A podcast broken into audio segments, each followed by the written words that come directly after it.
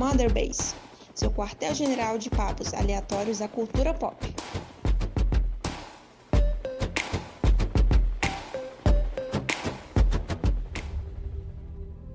Atenção, atenção! Está começando mais um podcast Mother Base, onde nós discutimos do bom, do ruim, do engraçado, do chato e tudo que é, tudo que tá aí no meio. E eu sou o seu host de hoje, Caio Vicentini, e eu estou acompanhado do meu colega de crime de sempre, o Diogo Fernandes. Olá, pessoal, tudo bom? E nós temos um podcast, gente, eu não estou brincando, esse é o podcast que eu estava mais ansioso para gravar esse ano. Eu estava marcado no meu calendário desde 2015, não, mentira, mas está marcado no calendário faz tempo, porque 1 de setembro de 2020 é o aniversário de 5 anos de talvez o jogo mais emblemático da série, o jogo mais divisivo da série, Metal Gear, que é o Phantom Pain. É, eu participei de diversas discussões durante o lançamento, antes do lançamento. É um jogo que tem muito pano para manga para conversar, de coisas legais, coisas que não pegaram tão bem, coisas que talvez a gente não entenda até hoje. E para essa missão eu estou acompanhado do meu amigo, do meu colega, que já é a terceira vez dele aqui no nosso podcast, já pode pedir música no Fantástico. Já é da casa o nosso amigo Gusta, do Splitcast. Olá, olá, olá, olá, olá. É um prazer sempre estar aparecendo por aqui. E principalmente, é a terceira vez que eu tô aqui. E a segunda que eu vou falar de Metal Gear Solid. Não existe felicidade Já é de casa. Já é de Seja casa. muito. né? Já, já, já tô de pijama aqui. Cheguei de pantufa do Snake. O Gusto é tão de casa que a gente ouve assim, um barulho de madrugada. Fala, "Ih, é o gato? Não, é o Gusto chegando. Não, é o Augusto, é o Augusto chegando, né? Ba Sim. balançando a chave assim. E pela primeira vez aqui no podcast, é um dos youtubers mais presentes quando o assunto é Kojima. Ano passado teve diversas discussões em que ele fez parte, diversas teorias que ele levantou. Nada mais justo do que chamar para falar de Metal Gear Solid 5, Blader Coyote. Seja muito bem-vindo. E aí, eu sou o Blader Coyote, pra repetir de novo meu nome, mas eu sou o Blader Coyote do canal Blader Coyote.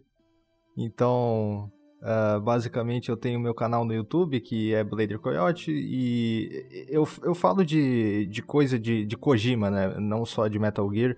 Eh, faz muito tempo. eh, no começo do meu canal, em 2016, eu até fiz vídeo de Metal Gear Online, que nem tá no ar mais, que eram uns vídeos dando dicas sobre o jogo, Metal Gear Online 3 do, do The Phantom Pain mesmo, né? Ah, mas depois eu passei a fazer vídeos sobre Metal Gear mesmo, depois Death Stranding, quando tava no hype e foi uma loucura essa época.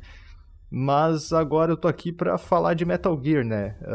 É- eu gosto muito de falar de Metal Gear, então ah, sempre tem alguma coisa útil pra falar. E agora que o Metal Gear Solid 5 tá fazendo 5 anos, 5, 5, mas ah, é um jogo bem importante, não só pra mim, eu acho que pra vocês também. Mas a gente vai ver, né? Don't take too long getting used to your new self. Hang on. Isso aí. E, gente, eu tava conversando até com o Blader antes da, da gravação. E uma das coisas mais, mais divertidas de um novo lançamento do Kojima, e eu imagino que o Blader deve saber muito bem, porque ele cobriu assim de maneira exemplar a época do Death Stranding. Mas todos os jogos do Kojima têm essa expectativa, tem todo esse clima de teoria, de comunidade, em que todo mundo senta pra conversar sobre. Porque o Kojima, ele normalmente quem edita os trailers. Então ele quem dita o que, que é mostrado, as dicas que, que vai ter do, do que, que pode ser a história do jogo e tudo mais. E eu acho que a melhor época de- dessa comunidade de fãs do Kojima foi na época do Metal Gear Solid 5, né? Que te- saiu vários trailers assim que as pessoas lembram até hoje. Eu acho que é, o- aquele cara que fez a música Nuclear deve ter, deve ter pessoas escutando no Spotify até hoje por causa do Metal Gear Solid Uhum. 5. São trailers muito emblemáticos, né? E- Tem gente que acha que essa música ela é do jogo, mas é uma música que já existe de muito tempo e tal. Porque conheceram por causa do Metal Gear. né? Sim, sim, é Nuclear, aquela elegia do, do New Order, Order. também. E... Not Your Kind of People, do, do Garbage. Sim, eu até tava esquecendo música. desse também. O Here's to You do, do Ennio Morricone, Descanse em Paz Uhum. também. Nossa, E... eu, eu lembro do trailer de Not Your Kind of People e eu fiquei escutando aquela música assim por, por dias e revendo aquele trailer, porque ele tem uns 7 minutos de trailer e eu ficava, caramba, cara, o hype já tava assim, lá na, na mente, assim, já tinha tomado conta do meu seio. Eu parei até de tomar banho. E, e eu queria então aproveitar e perguntar pra vocês como é que foi esse, essa, essa- esse período pré-Metal Gear Solid 5. Vocês acompanharam os trailers?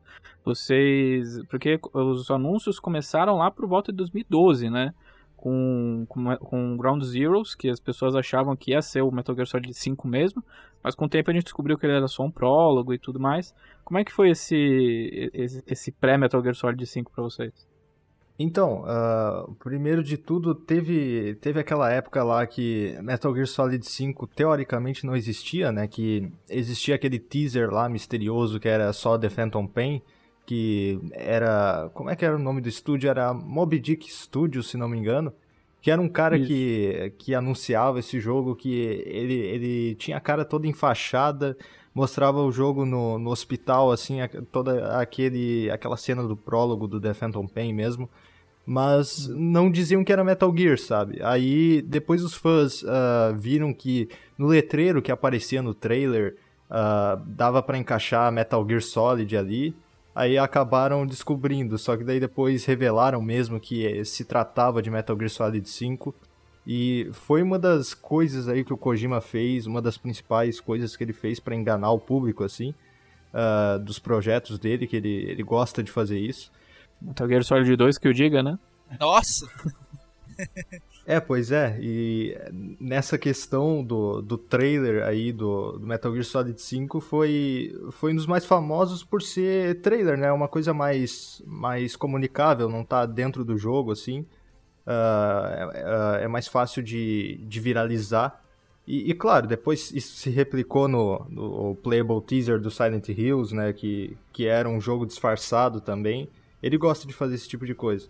Mas foi legal, é, eu gosto de- desse tipo de coisa que ele faz pra revelar os jogos dele. Ah, apesar de não ter tido depois com Death Stranding, ah, foi bem direto, assim, ele só chegando naquele palco lá apresentando o jogo depois que ele saiu da Konami e tudo mais. Mas o que importa é o que aconteceu antes. Mas, Uhum. então, antes da, do, do Metal Gear Solid 5 lançar, ah, eu já tinha jogado Metal Gear Solid 3 quando, quando eu tinha mais ou menos uns 8 anos. Eu gostei muito do jogo, mas eu, eu nunca me investi na série, eu nunca me aprofundei na série. Mas aí eu passei a me interessar de novo por Metal Gear, e dessa vez de forma definitiva, quando lançou o Rising. O, o Rising, muita gente ah, torce, torce o nariz pro Rising, ou muita gente justamente gosta só dele. É, varia de cada um, né? Porque ele é um jogo bem diferente do que Metal Gear sempre foi, né? É um hack and slash, é um spin-off ali em jogabilidade que é bem diferente. A pessoa pode tanto gostar dele quanto não gostar, independente se gosta ou não da série principal. Ah, mas ele foi uma porta de entrada para mim olhar de novo para a série e, e, e querer conhecer de novo, né? Então, a partir disso, eu fui correr atrás dos outros jogos, eu entrei em grupos também, principalmente no, no Facebook, para discutir sobre a franquia, né? E a partir de então, ah, depois que, que o The Phantom Pain foi revelado, começaram a fomentar o hype. ah, o Kojima começou a lançar tanta tanta como que a gente fala tanta isca pra gente morder ali e na verdade não era nada Ah, um monte de coisa para os fãs discutirem mesmo e, e nossa foi uma época assim que, que eu conheci muitos amigos assim ah, provavelmente se eu não tivesse conhecido os amigos que eu conheci nessa época eu não estaria aqui sabe? Eu não estaria eu não teria feito o conteúdo que eu faço hoje em dia eu não teria conhecido as pessoas que eu conheci ah, anos depois mesmo assim porque ah, é sempre assim, né? A gente se lança em alguma comunidade, em alguma comunidade, só que Metal Gear foi especial porque o engajamento era muito forte ah, em prol do jogo, sabe? Da gente ah, querer descobrir o que tá acontecendo no jogo, o que vai acontecer.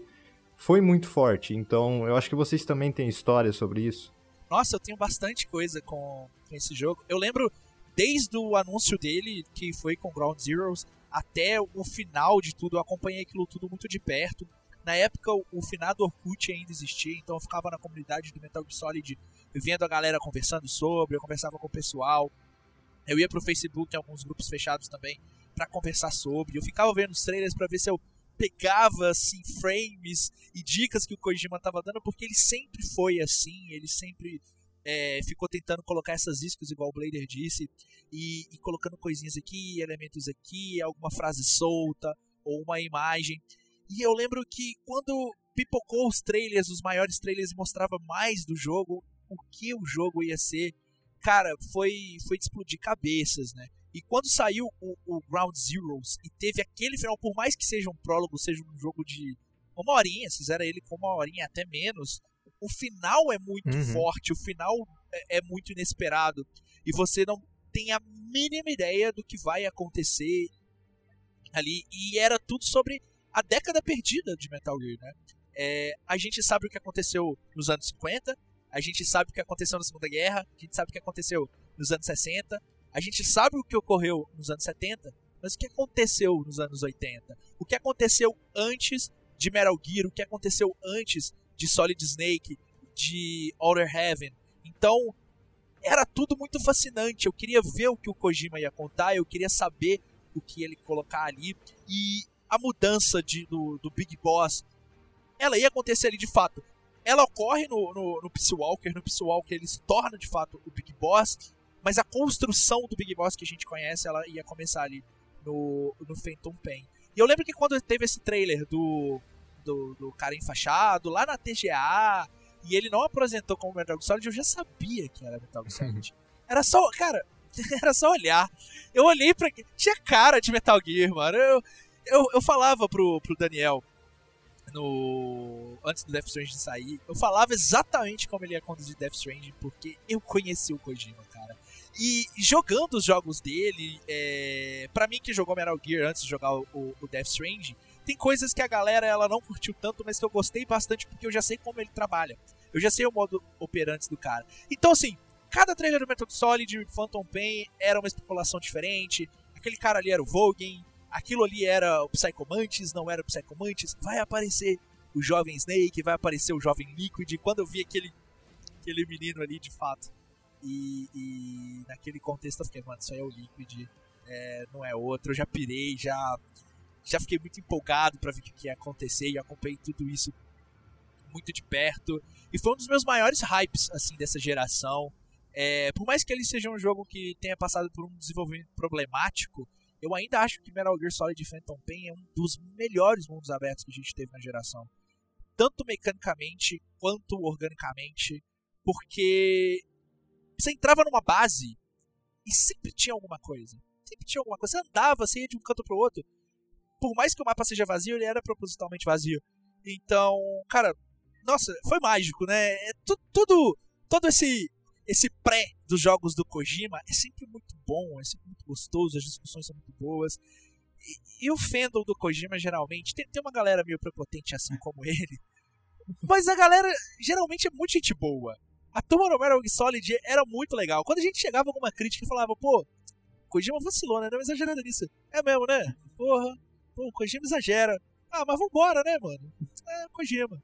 Então foi, foi tudo muito legal, cara. Foi uma época muito boa que eu, que eu, que eu guardo com muito carinho. Eu, eu, inclusive, não fui na faculdade no dia que o jogo pra ficar jogando. Mas tá mais Isso aconteceu certo. com o Ground Zeroes, aconteceu com o Ground Zeroes e com o Full também, cara. Com os dois. É, tá mais que certo. Eu, eu, eu tive o caso em que duas gerações eu, eu me adiantei assim para pegar o console por causa de Metal Gear. O Metal Gear Solid 4, pra, eu peguei o PlayStation 3. Todo mundo tava pegando 360, eu fui pro PlayStation 3 por causa do Metal Gear Solid 4. E, e... Foi um dos motivos de eu ter pego o PS3 também. Foi ele e Final Fantasy Vs 3, mas sobre o segundo eu não quero falar sobre. e, e daí depois foi com o Phantom Pain. E daí o primeiro jogo que eu peguei foi o Ground Zeroes. É, e foi.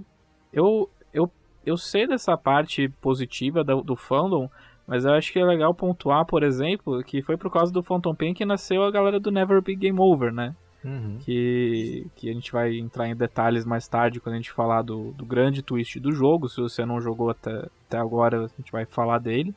Então já fica aqui o aviso. Mas, é, por exemplo, teve um aquele cirurgião que aparece nos trailers e no jogo. é, se não me engano, ele era baseado no- realmente nas feições de um cara que era um cirurgião. E daí essa galera do Metal Gear achando que, tipo, ah, Chapter 3, ah, é, o, o Kojima saiu de mentirinha da Konami, é, ele tá escondendo alguma coisa, Death Stranding vai ser o capítulo 3 de Metal Gear. E começaram a sediar o cara, sabe? Eu, eu, eu vi um pouquinho do lado mais negativo da, da, do fandom. Mas eu também entro no coro junto com vocês de que a comunidade, no seu melhor momento, era algo incomparável, assim. Eu acho que talvez com Resident Evil 5, na época do, dos trailers que a Jill morreu, que as pessoas falavam que a Jill morreu e tudo mais, mas com Phantom Pain era um negócio muito especial porque porque dava pano pra manga pra discutir, sabe? Porque nada que o Kojima mostrava era o que realmente estava acontecendo. É, e era muito legal porque era um gap se fechando, né? Os, os trailers mostravam. Os trailers prometiam que era o gap que estava sendo fechado, que era a, a timeline do Big Boss finalmente se encontrando com a timeline do Solid Snake. Isso se intensificou ainda mais com a presença do Liquid. E daí Uhum. tinha o trailer que posso estar enganado, mas eu tenho 99% de certeza que é o trailer que toca elegia, que aparece dois líquidos no, no helicóptero. E daí o pesso- pessoal começou a ter um aneurisma, porque eles achavam que o Solid também ia aparecer no, no É. jogo. Não foi exatamente assim. Aliás, muitas coisas dos trailers não foi como a gente estava prevendo. Mas, sabe, foi. Acho que o NGP teve um, um- teve várias matérias destrinchando a o, o trailer do Metal Gear. Acho que a Jéssica fez algumas matérias assim. Então era um, um ambiente muito produtivo para discussões. Eu acho que é, acho que com a saída do Kojima da Konami e tudo mais, eu, eu fico muito triste que talvez isso não aconteça novamente. O Death Stranding teve um pouquinho disso, é, mas não era tão intenso como o Metal Gear, porque Metal Gear é uma série já antiga, né? Que já tem a o sua fanbase. E foi, foi fenomenal, assim. né? Assim, eu, eu assumo que eu sou o orelha aqui do programa de hoje e não acompanhei os, o lançamento, né, os trailers e tudo mais do, do Phantom Pain. Mas eu tenho uma dúvida aqui que eu queria tirar, que eu queria tirar com vocês. Essas dicas e, e, e a comunidade em volta assim, dessas, dessas iscas né, que o Kojima ia jogando, aconteceu, além, desse, além do problema né, de desenvolvimento que teve, enfim, a gente pode falar mais lá pra frente, mas teve alguma isca dessas aí que simplesmente ficou no ar, não, não rolou nada, e, ou teve alguma que ficou extremamente importante no decorrer da- do- dos meses? Eu, eu dou a palavra para os palestrantes. É uma dúvida que eu tenho, porque eu sei que Kojima é, joga tanta isca e tanta, tanta coisa, informação e tal, e todo mundo fica maluco querendo descobrir. Foi esse caso aí do nome, né, do The Phantom Pain, botou ali Metal Gear e tal. E eu queria saber, eu queria ter participado de uma coisa dessas, sabe? Deve ter sido excelente. E eu queria saber se teve alguma coisa nesse sentido de, de uma isca dessas não ter entrado dentro do jogo, ou então algo desse tipo. É, o, Teve, Teve, teve, teve, coisa. Teve coisa. Porque tem, tem trailer que tem cena que não foi pro é, jogo exatamente. final. E essas cenas geraram muitas discussões. Inclusive, tem uma cena do, do, do Snake numa vila queimada ali que não, não entrou, não entrou. E isso vem muito também de que aquilo, por, por exemplo, poderia fazer parte do capítulo 3 que nunca aconteceu. Que não deu tempo de desenvolver e que acharam os arquivos do capítulo 3 dentro do, da versão de PC e algumas coisas. Tem um vídeo, inclusive, inacabado do que seria o capítulo 3. Então, sim, teve coisas que ele jogou nos trailers, que ele deu é, algumas iscas, que elas acabaram não indo pro jogo final justamente por causa desses Ah, problemas. É porque eu sei, né, do twist que tem lá no final do jogo, eu queria saber se tem mais alguma coisa que, sei lá, explique isso, sabe? Porque eu tenho algumas dúvidas do início do The Phantom Pain.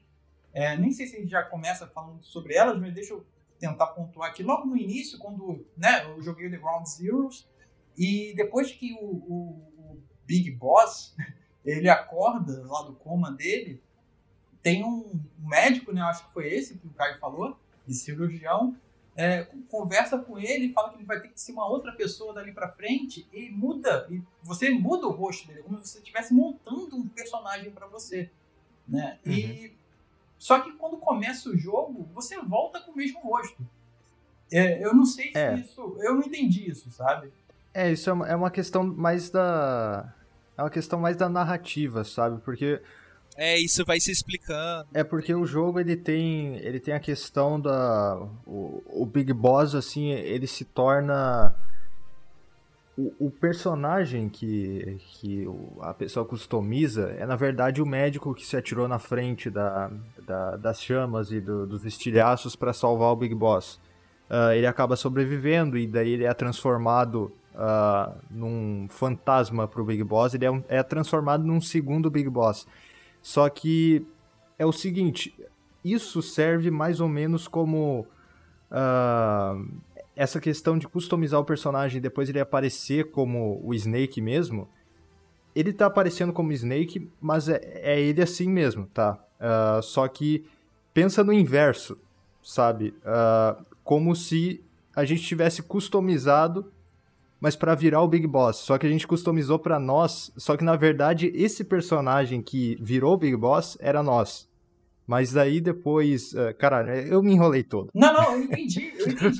Na verdade, você não estava customizando um rosto para você ser diferente. O rosto que você estava customizando era, Era o seu rosto mesmo. atual. É, Quando você. Só que daí depois tu virou o Big Boss, entende? O teu Entendi. rosto virou o rosto do Big Boss, porque tu virou Olha o, aí. O fantasma dele. ah, porque tem a questão da. deles transformaram o pensamento do ah, nosso, do jogador, ah, como se fosse. eh, Tem, tem um conceito do 1984, que é do George Orwell, que, que é duplo pensamento, que é a questão do, da pessoa acreditar em, uma, em duas verdades ao mesmo tempo. O personagem acredita que ele é o Big Boss, só que também existe a parte que é dele, só que ele aceita esse fardo de ser o Big Boss, mesmo ele sabendo que ele não é, entende? Sim. que, que é um conceito que também é introduzido pelo. que é- esse conceito é citado com todas as letras pelo Ocelot. Aham, é parte da Que- narrativa mesmo. Mas a gente tá se adiantando, a gente, a gente já foi pra estratosfera. É, vamos só voltar um pouquinho, porque o Phantom Pain ele não foi. Ele não é o único jogo que vamos discutir hoje. É, ele vai ser o principal, mas a gente vai comentar um pouquinho do prólogo dele. Porque na época do lançamento, a primeira coisa que foi anunciada, na época do, do anúncio, na verdade, foi o Ground Zeroes. E conforme saiu o anúncio lá do Phantom Pain, todo mundo descobriu que era um Metal Gear Solid 5 e tudo mais, o pessoal ficou com um ponto de interrogação porque são dois Metal Gear Solid 5. E daí foi revelado que o Ground Zero seria um prólogo. Ele iria estabelecer o terreno do que seria o Phantom Pain posteriormente. E o que, que é o Ground Zeroes? Ele é um. Muita gente fala de maneira maldosa que é uma demo paga em que você em que você assume o papel do Big Boss e tudo mais, e você tem que resgatar o Tico, que se você ouviu o nosso podcast do Peace Walker, você sabe quem é, ele, ele é aquela criança que estava envolvida na guerra civil do Nicarágua e tudo mais. É, ele foi atrás da paz, que, que havia sido derrotada no final do Peace Walker, que foi revelado que ela era uma agente dupla, trabalhando para Cypher. Ela, ela sobreviveu à queda e tudo mais. E ela foi capturada para dentro de uma, uma base chamada Camp Omega, que fica na, em Cuba, que é uma base que é uma base dos Estados Unidos que fica em Cuba, e ela está sendo torturada lá e tudo mais por pessoas, entidades até então desconhecidas. E o, o Tico, por ter sentimentos por ela e tudo mais, vai atrás dela para resgatar ela. Só que ele é um moleque de 14 anos, ele se fode, ele é, ele é capturado também. E, cabe então ao Big Boss resgatar os dois, porque os dois têm informações da Mother Base. E se os dois abrirem o bico, a Mother Base estaria em perigo. E, mas em questão de mecânica, o jogo ele, ele é muito diferente do que. Não muito diferente, mas a filosofia dele é um, é, se distancia do que a gente viu da série. Ele é mais mundo aberto, ele tem várias opções, vários locais para que você pode, possa visitar, várias modalidades, vários tipos de abordagem que você pode fazer. Não que os outros Metal Gears não tivessem, mas esse parece que o foco é muito maior. É um playground de stealth para você. E como é que foi para vocês essa experiência, esse primeiro contato com essas mecânicas de mundo aberto do, no, durante o Ground Zeroes e até mesmo no Phantom Pain? Vou, vou começar com o Blader. Eu gostei bastante uh, da, de, de, como foi implementado tanto no Ground Zeroes quanto do The Phantom Pain. Assim, eu, eu teria que rejogar, né, pra tirar uma conclusão maior, uh, mas eu gostei da, da forma como o mundo foi construído, porque não exatamente pela estrutura do mundo, mas uh, como as coisas são, são reativas no, no mundo do The Phantom Pain especificamente. Porque tem aquela questão de se você usa muito uma tática, os inimigos aprendem a rebater essa tática, por exemplo, colocando mina terrestre, usando óculos de visão noturna, uh, usando capacete para não levar tiro na cabeça. Uh, isso eu acho muito interessante, eu acho que isso foi o, o, ponto que fez o mundo aberto do The Phantom Pain ser interessante. Mas o, o, ponto do, do mundo aberto do Ground Zeroes é que ele é, ele é um tanto diferente do, do modelo do, do mundo do, do The Phantom Pain. O The Phantom Pain é, é propriamente um mundo aberto grande, né? E o Ground Zeroes é mais uma, uma grande área, mas não exatamente um mundo aberto. É uma grande área com vários pontos-chave, mas que, que tem um level design assim mais, mais comportado. Uh, eu, eu preferiria que o The Phantom Pain ele tivesse seguido na mesma estrutura do Ground Zeroes, com áreas assim uh, interconectadas, mas não exatamente tão grandes. Eu acho que no The Phantom Pain tem as bases, claro, espalhadas pelo mapa, só que eu acho que faltou alguma coisa para preencher na, naquela parte vazia mesmo que, que do deserto do Afeganistão. Eu acho que poderia ter mais interações de NPCs naquela parte da Angola e, e da fronteira com a, a República Democrática do Congo. Eu acho que poderiam ter conflitos ali acontecendo. Infelizmente, é uma coisa até, eu não diria, eu não sei se é tão complexa de se fazer, mas eu entendo assim que o jogo teve seus problemas de desenvolvimento, então não teve mesmo. Mas do jeito que foi concedido, eu preferiria que o jogo na totalidade fosse semelhante ao Ground Zeroes. Eu acabei gostando da forma que foi, é só uma questão de, de eu achar como poderia ser melhor, sabe? Mas eu não acho ruim propriamente. E o senhor Augusto? Cara, o Metal Gear Solid, ele. Ele, eu, eu costumo dizer que tanto ele quanto o Zelda foram duas franquias que conseguiram manter o seu DNA mesmo mudando uma estrutura de mundo uhum. aberto. O Metal Gear não deixou de ser Metal Gear, o Zelda não deixou de ser Zelda, e eles, e eles estão dentro de um contexto de open world e funcionam muito bem dessa forma. Outros jogos passaram por, por, por uma transformação para Open World não deu tanto certo, mas esses dois conseguiram fazer isso.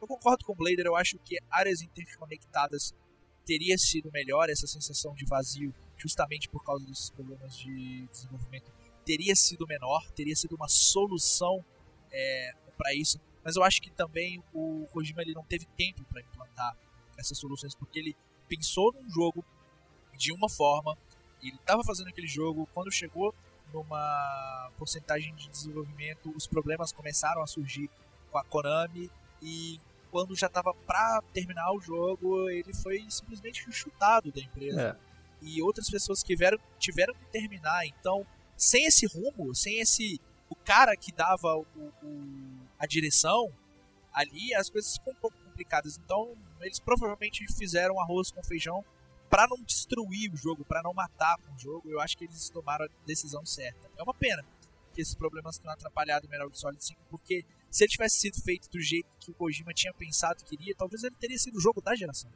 Eu falo isso com propriedade, e, e eu sei que como no papel de um fã do Kojima isso pode parecer um pouco fanboy demais, mas o que ele queria para Metal Gear Solid 5 era algo que eu sei que ele ia conseguir entregar se ele tivesse tempo e dinheiro para fazer isso. Coisa que, que infelizmente não, não aconteceu. Mas eu, eu gosto muito desse playground, eu gosto muito de como eu pude fazer aquelas missões. Várias vezes eu me peguei fazendo aquelas missões repetidamente para eu fazer de um jeito uhum. diferente, encontrar coisas diferentes e e usar o Futon ali num tanque de guerra e ir atrás de soldados. E era muito divertido. Eu não enjoava e às vezes eu queria fazer aquela missão só no braço, sem usar arma, e todas as vezes foi muito é, uh, eu tenho uh, registrados na minha Steam pelo menos 700 horas esse jogo. mas claro, conta o Metal Gear Online que eu tenho 100, mas porque eu joguei muito com os amigos, mas o principal eu tenho 600, né? É o que conta. Talvez você tenha gostado um pouco do jogo. mas, mas você gosta de, de, de Metal Gear, Blade? mas eu, eu, eu, concordo com, com vocês dois e eu queria, na verdade, acrescentar que, pensando agora, é, é engraçado pensar que o Phantom Pain e o Death Stranding, paralelamente, lidam com o mundo aberto de maneiras muito diferentes. Uhum. É, na maneira como eu enxergo. Eu, eu enxergo o Phantom Pain como o A e o B é, são as melhores partes assim do mundo aberto. É você chegar na base, é você se organizar, é você posicionar a quiet, é você pegar o, o, Walker Gear. É, é, é, quando você chega no objetivo que o jogo acontece. Enquanto no Death Stranding é justamente o contrário. É você é o caminho do A até o B onde o jogo acontece. Porque quando você chega no objetivo, é sempre a mesma coisa. Uhum. Você coloca uma caixinha, você entrega para um holograma que fala a mesma coisa sempre para você, e daí você ganha um item de volta e você continua o caminho. É muito engraçado que parece que o Death Stranding, em questão de mundo aberto, é o anti-Phantom Pain. Ele se preocupa muito com o caminho, enquanto o Phantom Pain se preocupa com o objetivo final. Eu gostei muito do, do, mundo aberto do, do Metal Gear, principalmente no Ground Zeroes. Eu concordo muito com o que, com o, que o Blader disse, justamente por sentir que é, às vezes é, tinha um pouquinho de marasmo assim de chegar no ponto A até o B. Mas é, eu também concordo com o Gusta de que o mundo aberto do Phantom Pain ele, ele é muito rico em algumas coisas. E é muito frustrante porque muitas dessas, desses detalhes, de umas coisas que o próprio Bader falou de, de focar na, naqueles mini conflitos dentro das áreas, é, na República do Congo e tudo mais, é, ele é mostrado de maneira muito implícita, que você talvez perca se você não prestar atenção. Tem alguns diálogos que eles falam, os soldados falam entre eles sobre os conflitos entre a, as PMCs, a presença da Cypher. Você já tem sinais da, dos parasitas chegando na, é, muito antes deles realmente aparecerem no jogo, uhum. que é entre diálogos de soldados. Isso é um negócio muito incrível, assim. E é coisas que você só consegue ver se você, por exemplo, tiver o tradutor de linguagem tal. E a gente vai, pode entrar em mais detalhes depois, mas um dos, um dos temas principais desse jogo é a corrente de retaliações, esses desentendimentos, esses conflitos entre, entre nações, entre grupos. É, e esse desentendimento também vem através da linguística. E linguística tem um papel muito importante nesse jogo, uhum. seja por causa do, dos parasitas, né, que a gente também vai falar daqui a pouco, como também em você que você só pode entender a história se você tiver se você tiver esse componente linguístico dentro da sua mother base. É, esse, essa parte de, de, de, abordagem das missões e tal, ainda focando lá no Ground Zeroes, eu acho muito interessante porque você tem opções. A limitação dos outros jogos, você meio que tinha que seguir um, um roteiro ou alguma coisa do tipo. Nesse, nessa área, nesse playground ali, para poder brincar, você pode chegar ou desossando os, os, soldados, ou então fazendo do jeito certinho como você faz desde o primeiro. É, eu sei que o jogo, ele depois que o, o, o Big Boss ele volta para a Modern Base nova, ele tem alguns contratos, né? ele acaba fazendo algumas missões desses contratos. É, existe alguma missão que não seja paralela à história, que não tenha alguma coisa relevante com a história, ou seja, simplesmente seja um conflito acontecendo é apenas uma missão que você pode seguir. Sim, uh, tem várias missões secundárias assim que são simplesmente ah, os, os Mujahideen, que, que são os guerreiros lá muçulmanos da, do Afeganistão, eles pagaram os Diamond Dogs para destruir tanques soviéticos. Então tem, tem coisas assim, sabe, de, de serem contratos dos Diamond Dogs, que eles são contratados ou para sequestrar alguém, uh, algum soldado, uh, resgatar alguém, destruir alguma coisa, tem, tem disso, sabe? Que não tem necessariamente uma relevância tão grande na narrativa. Eu acho legal, assim, porque é, é nessas missões, assim, que, que o ponto da liberdade do jogo brilha. Uh, porque a gente pode fazer de, de várias formas mesmo, porque até existe discussão entre, entre os jogadores é que existe um, um gênero específico nos videogames que, se, que é dos simuladores imersivos, né? Que uh, é um gênero que permite o jogador ter várias, várias, várias abordagens em um mesmo objetivo, sabe? Uh, não simplesmente se limitando a, a não ser percebido ou matar todo mundo, sabe? É, é no sentido da aplicação mesmo. Como tu vai fazer isso? Se tu vai uh, explodir aquele lugar ou se tu vai entrar nele, sei lá, usando uma tubulação de ar, uh, alguma coisa. Sempre coisas assim que são muito, muito maleáveis, sabe? Tu não segue sempre do mesmo jeito. Não sei, tem, tem vários exemplos assim, por exemplo, tem. tem... A série Thief, né? É, uh, Prey, uh, Deus Ex, System Shock, o, o Thief mesmo, que, que lançou junto com Metal Gear Solid em 98. Esses são jogos que têm essa questão da liberdade.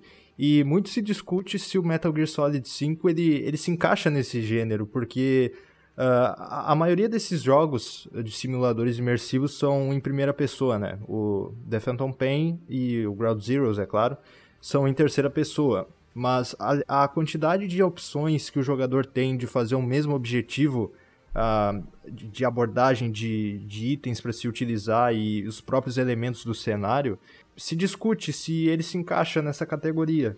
Porque realmente uh, tu pode jogar o jogo usando só o, por exemplo, o D-Dog, que é o cachorro dos Diamond Dogs. Pode andar com ele assim, fazendo stealth, ele só detectando os inimigos, limpar tudo. Uh, ou destruir tanques assim dessa forma furtiva. Ou tu pode pegar teu Walker Gear, pode andar na, em 120 km por hora e, e soltar um monte de bomba no, nos tanques e fazer uma guerra, assim, sabe? Chamar teu helicóptero e, e atira também. É isso que eu acho muito legal do jogo. Ele é muito divertido nisso, ele é muito competente no que ele faz, porque é tanta opção, cara. Mas no PlayStation 4 ele segura 1080 no PlayStation 4 base, 1080 60 FPS. E eu queria fazer um adendo a isso, porque ele é um jogo super bem otimizado em todas as plataformas que ele está presente. Todas. Se você jogar ele no Xbox 360 ou no PS3, você vai ter o máximo que essas plataformas oferecem. É.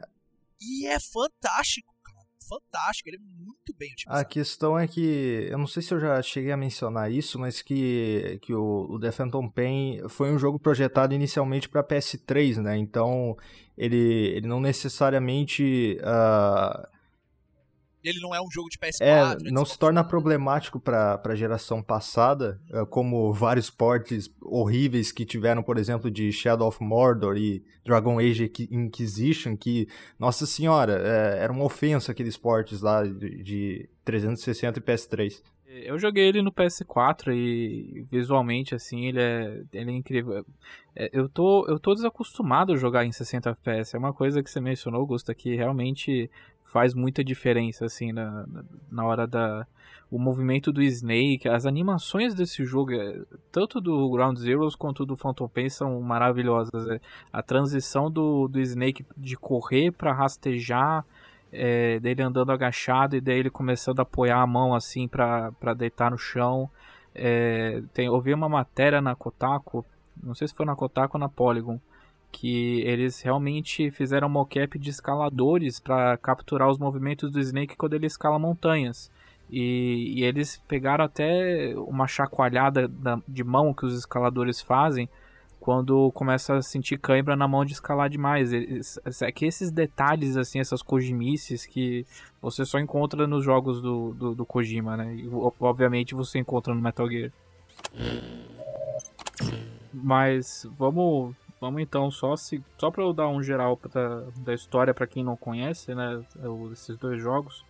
E daí o Begoz vai lá resgatar o Tico e a Quiet, e daí a gente descobre que que o Tico falou tudo e falou que todas as fraquezas, todas as defesas da Mother Base, é, a Mother Base que tinha se estabelecido lá no Peace Walker e tudo mais.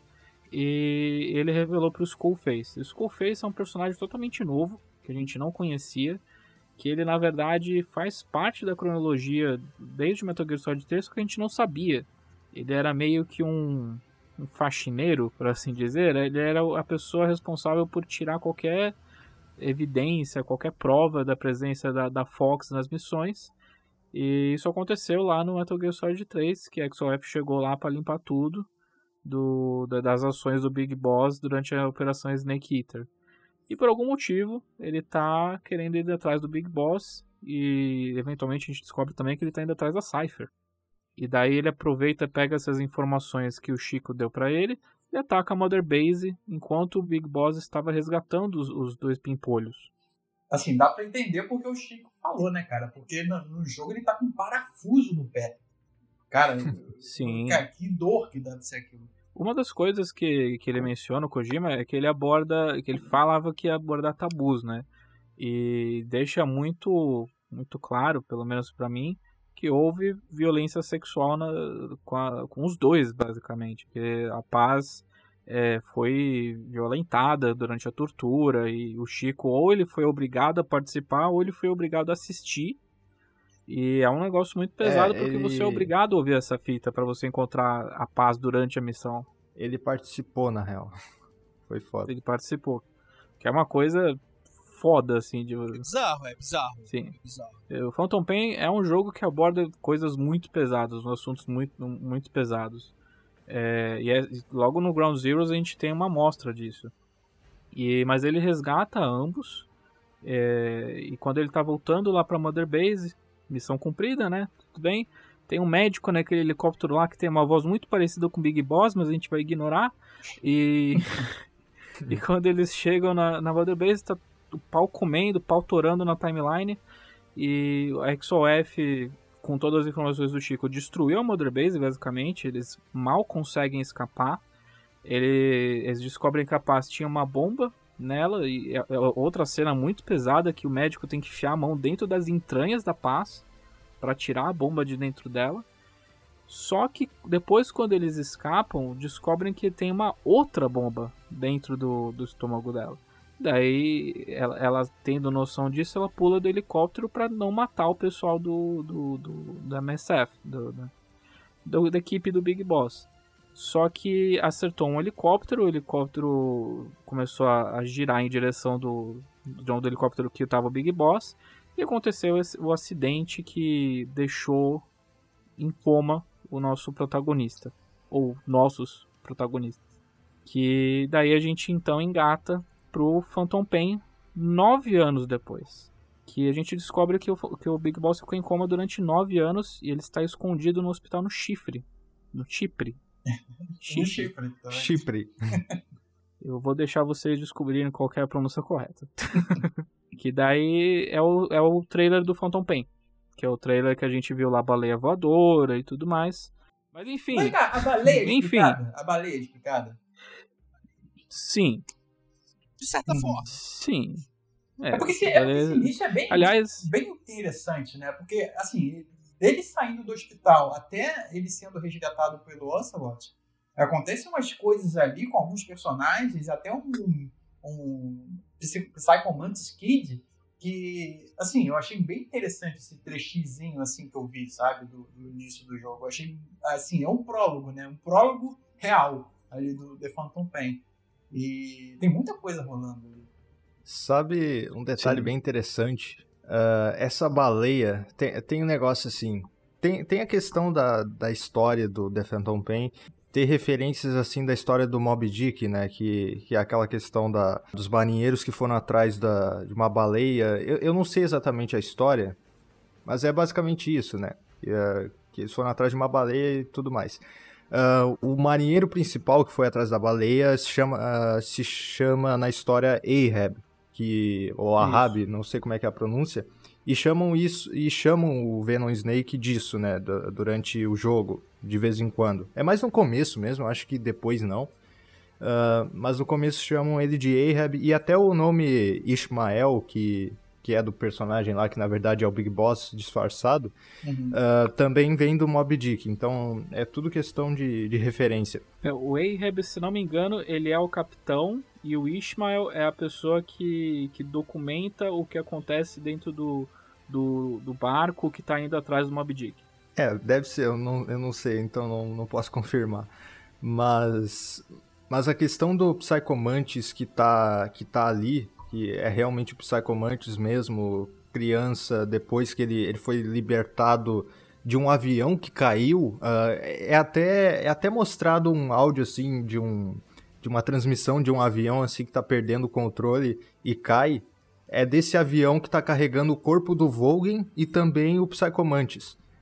Uh, e o Psycho Mantis, ele, ele tem uma coisa que ele se conecta com a pessoa baseada na vontade de vingança dela. Então, quando ele se conecta com a pessoa, aparece um traço da característica de, da pessoa nele. Uh, quando, quando ele aparece essa baleia, ele aparece na frente do, do Venom Snake, ele tá lá depois de ter sofrido um acidente com aquela ambulância no começo.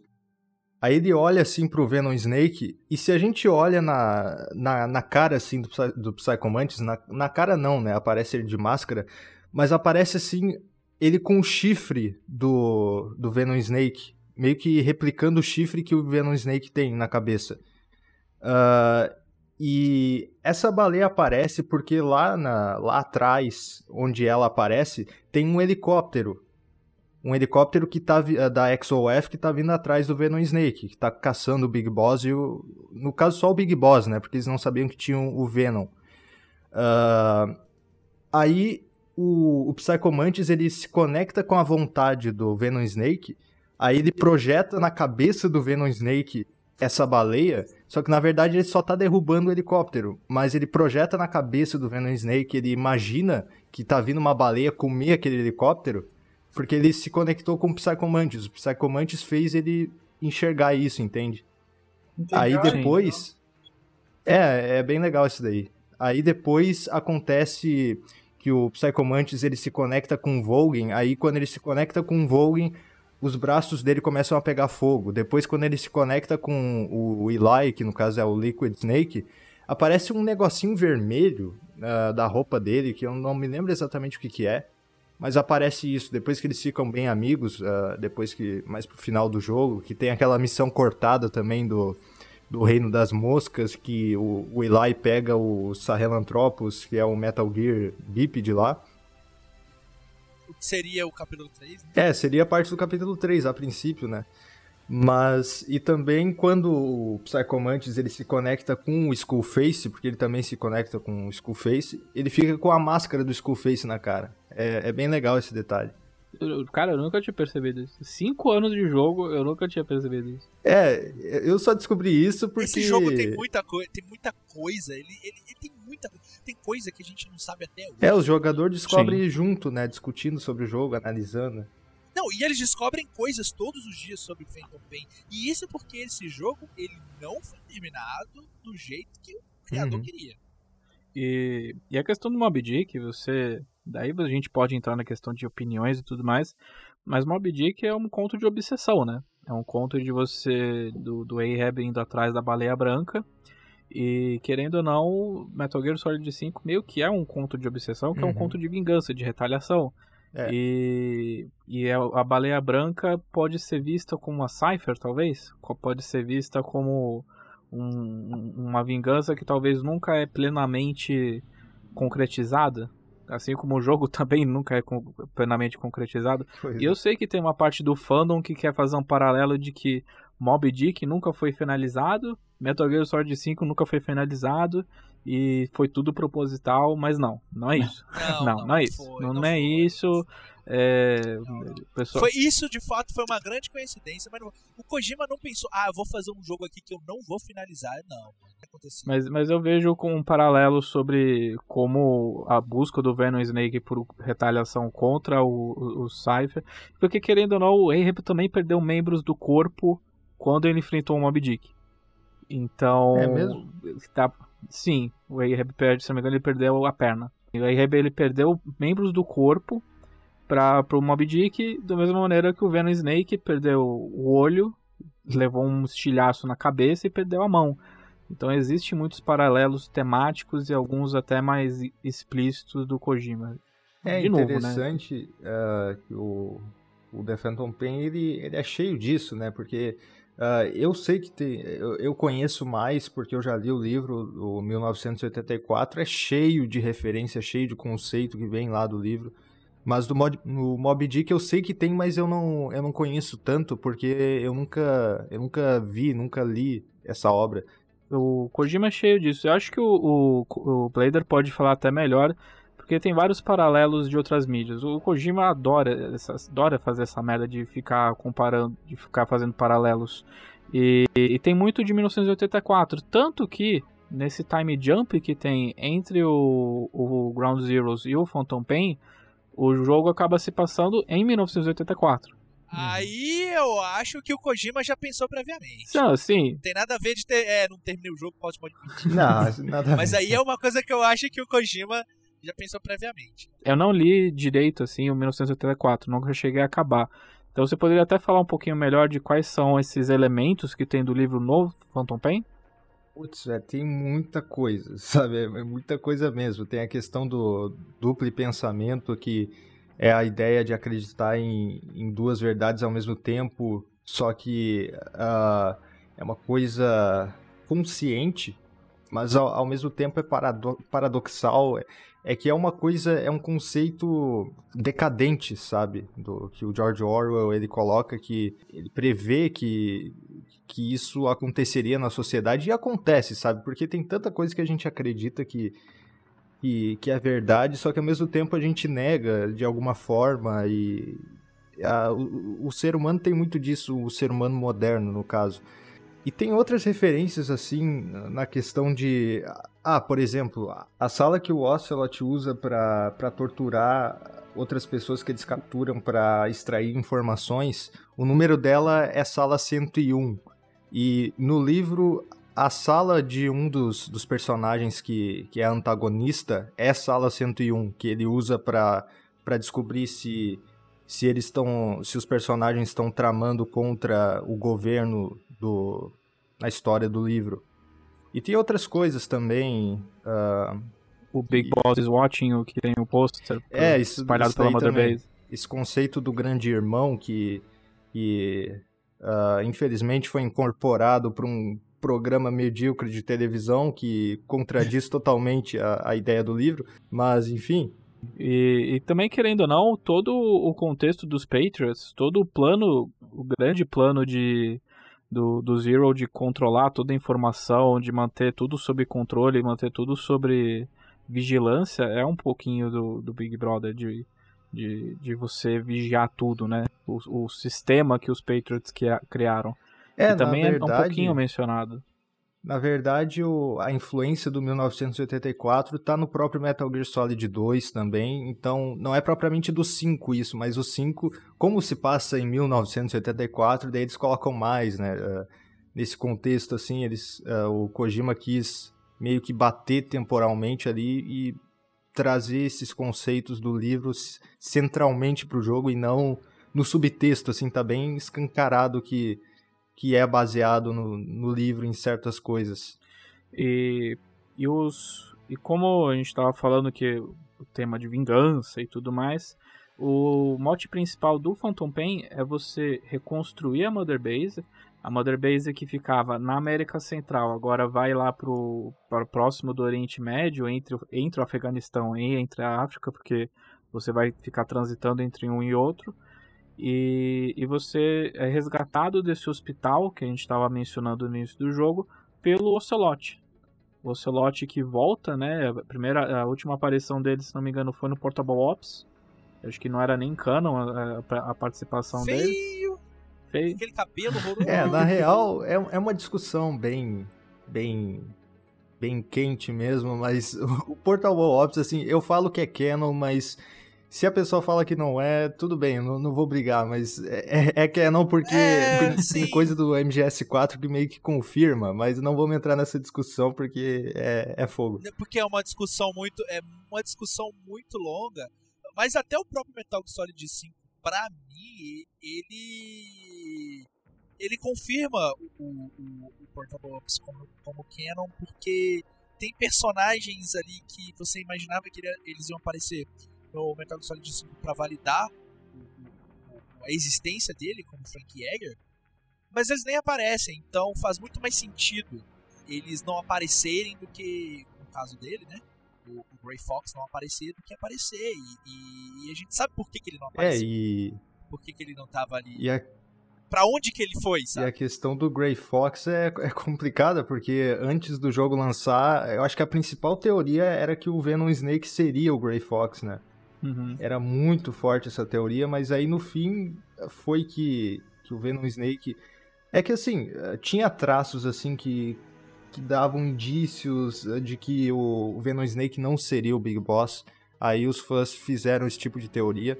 E no fim acabou sendo essa história de ser o jogador e tal. Mas ah, foi legal como aconteceu, mas ah, acabou que, que, que não, não acabou mexendo nisso. Foi, foi, foi meio que um, um baque, assim. As, as pessoas que não que não estavam teorizando assim, foi um baque essa revelação. E, e, na verdade tinha uma pessoa que acertou acho que 90% da, da, da- do que realmente aconteceu. É, tinha um, um vídeo, acho que 2014, o início de 2015, que, ele, que a pessoa falava, ó, o médico é o. Que, o médico que é o personagem que vai virar o Venom Snake, a gente tá jogando com o médico, não com o Big Boss. E daí eu lembro da época que a pessoa falava, não, cara, você, você é um imbecil, você, não, não é isso. E daí. Kojima nunca faria Kojima nunca faria um negócio absurdo desse. Kojima nunca faria. Kojima não. O Kojima nunca faria uma demo dentro de um navio com Solid Snake pra depois substituir ele por um personagem de cabelo longo andrógeno. Ele nunca faria isso. E daí, Nunca. e daí, né? Foi o que foi. aconteceu, né? Fazer o quê? É, eu lembro que teve muita resistência de várias pessoas na época sobre isso, mas parece que as pessoas elas foram entendendo um pouco mais do conceito, da proposta, da narrativa do jogo também, é, e a própria pro- proposta do, do personagem dentro da narrativa, e começaram a aceitar melhor isso. Eu lembro que eu fui uma das poucas pessoas do meu convívio que gostava de Metal Gear e tinha gostado disso logo de cara, mas depois a galera foi pensando. Tinha, Zero- quando a gente zera o jogo, a gente tá com muitas emoções acerca dele, principalmente algo que você espera muito. Uhum. Então fica aqueles mixed feelings. Ou se você gosta muito, ou se você não gosta tanto, mas depois você acaba pensando sobre aquela experiência, você vai chegando a conclusões que na, na hora da emoção você não tem, assim, você não chega, você não percebe. E depois eu vi a galera curtindo mais o, o que foi proposto. E eu gosto muito disso. Eu gosto muito daquele baque, eu gosto muito daquela revelação. Pra mim é, é top 3 momentos. Uou! Mas, vou falar que isso gera algumas outras perguntas assim para quem tá de fora. Por exemplo, é, o, o Big Boss real que estava ajudando o médico a fugir daquele hospital, ele um- em algum momento ele some, né? Vai, ele estava num acidente lá da ambulância e ele some. A partir daquele momento, tem uma informação para onde foi o Big Boss, o real? Sim. Sim, sim, tem. Então, a, É porque. Pode falar. Não, não, é, o jogo segue, né, até ter a revelação, não sei se ele aparece lá no final, enfim. É, quando encerra o, o The Phantom Pain, a- a- ocorre alguma coisa para que esse, não vou chamar de, de, de falso, mas o Venom, né, o Venom ele segue um caminho diferente, porque quem é o vilão depois lá no MSX, sabe? Uhum. Tem essa informação? Acho que o Gusto ia falar. Acho que o Gusto ia falar. Tem, tem, tem, tem, então, justamente. Então que passa a se existir dois Big Boss. Tem problema dar spoiler aqui? Não. Não, à vontade. Foda-se. Então tá. É, se cria esse dois Big Boss. Você tem o Venom, que aí o Venom Snake é o Snake, que é o, o Big Boss, né, no caso, que o Solid Snake enfrenta no primeiro jogo, Uhum. em Older Heaven. Só que ele é treinado pelo verdadeiro Big Boss, que secretamente estava criando seu exército, a sua utopia, seja lá o- como vocês queiram chamar o plano dele, em Zanzibar Land. Ele tinha uma. Ele foi para uma nação onde ele se fingiu completamente de morto ali nesse primeiro momento.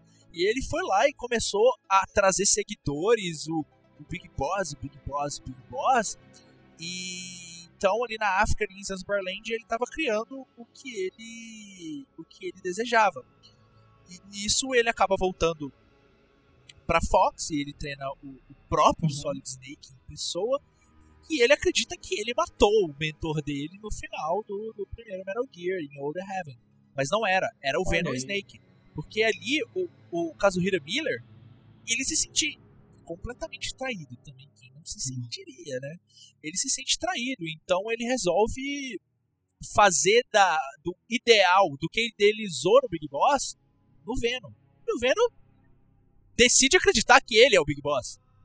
Então, é, é, ele passa a agir como tal. Então ali o, o- os Diamond Dogs, ali a, a, a Mother Base, ela vira, vai virando Older Heaven, a base que o que o Solid Snake infiltrou e que ele e que o próprio Grey Fox, amando do verdadeiro Big Boss, foi foi Uhum. mandado também, né? Aí você tem É esses dois ali e você tem esse, Esse, esse- é, É, legal, é bem legal, cara. não gostou é porque tá, sei lá, tava imaginando alguma outra coisa. Se sentiu traído também por não estar jogando com o verdadeiro Big Boss. Eu tenho, eu tenho um amigo que não gostou porque ele gostava muito do Big Boss e ele se sentiu traído porque ele não estava jogando com o Big Boss e, e na opinião dele, ele, ele não se sente tão fodão. A- Aquele, aquele estilhaço na testa do cara seria uma forma de explicar também o fato dele simplesmente acreditar numa coisa que, que não é mais a vida dele. Ou não. É, Esse estilhaço ali, ele. eh, Diz que ele tem algumas alucinações, não diz? Sim. Cara, tem. A, a, cena final do, do Phantom Pain, ela é incrível, cara. É incrível, é incrível. Porque você repete a primeira missão, só que em uma perspectiva um pouco diferente. Eu fiquei um pouco confuso quando eu fiz da primeira vez. Eu fiquei, o que, tem aqui? O que, tem aqui? Quando eu vi, porque quando eu vi que era de fato, é, é, eu tive aquele sorriso de canto de boca, aquele sorriso safado que você pensa, ah, eu sei o que você fez aqui. E ali é, é, vai se revelando o, o que acontece. É uma cena muito boa, eu gosto muito daquela cena, cara. É, ali você entende um pouco melhor o, o que tá acontecendo. É justamente ao- ao- aos 48 do segundo tempo. Eu, eu, eu, eu sou uma das pessoas que não gostaram de início. Eu sou uma das pessoas que foram, foi muito crítica porque, porque eu, me, eu me deixei levar pela emoção dos trailers. Os trailers eles pintavam muito a ideia de que é, esse ia ser o momento que o Big Boss ia virar o vilão. Esse era o momento que. Tanto que tem um trailer que ele erroneamente deixa implícito que o Big Boss mata crianças. E que as crianças dando, tentando dar o diamante pra ele, como se, tipo, tentando comprar a saída da, de, um- uma jaula que eles estavam. E daí a, a cena seguinte é o Big Boss eh, descarregando uma metralhadora do que aparentemente eram as crianças, mas não foi nada disso. Mas a ideia era que esse ia ser a conexão final entre o, a era do Big Boss com a era do Solid Snake. E tipo, ia mostrar como que o Big Boss se tornou um vilão dissimulado e tudo mais. Mas não foi do jeito que eu pensava. Não foi desse jeito, porque eu não tava nem vendo quem era o Big Boss, tipo, não, não era, eu não tava jogando com ele. Mas passando-se os anos assim, passou toda essa emoção, você enxerga que o- que foi prometido foi cumprido. Porque se você lembrar do que o Big Boss fala no Peace Walker, que o maior adversário de todos os tempos é, é o tempo, que ele teve que praticamente enganar todo mundo. Ele teve que enganar eh, a sociedade inteira, o mundo inteiro de que ele era uma pessoa para ele conseguir sobreviver, para ele poder sobreviver a- a- aos, aos tempos implacáveis, sabe? Ele teve que criar um, abre aspas, um clone, teve que criar um sósia dele para que ele pudesse continuar os seus esquemas.